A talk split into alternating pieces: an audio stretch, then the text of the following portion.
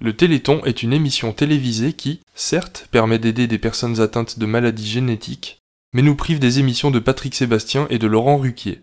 Le Téléthon évoque d'abord le combat contre les maladies neuromusculaires, la force de la solidarité, mais aussi des marathons, des saucisses grillées dans la Creuse et Gérard Holtz.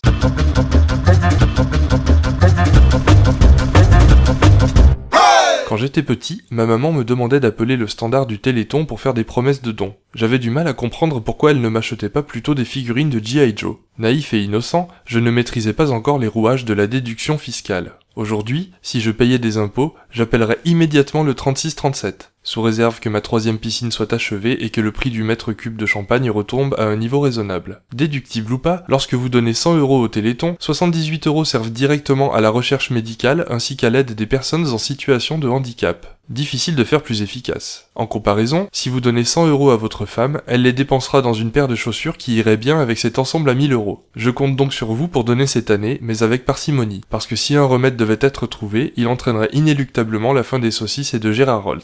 Merci.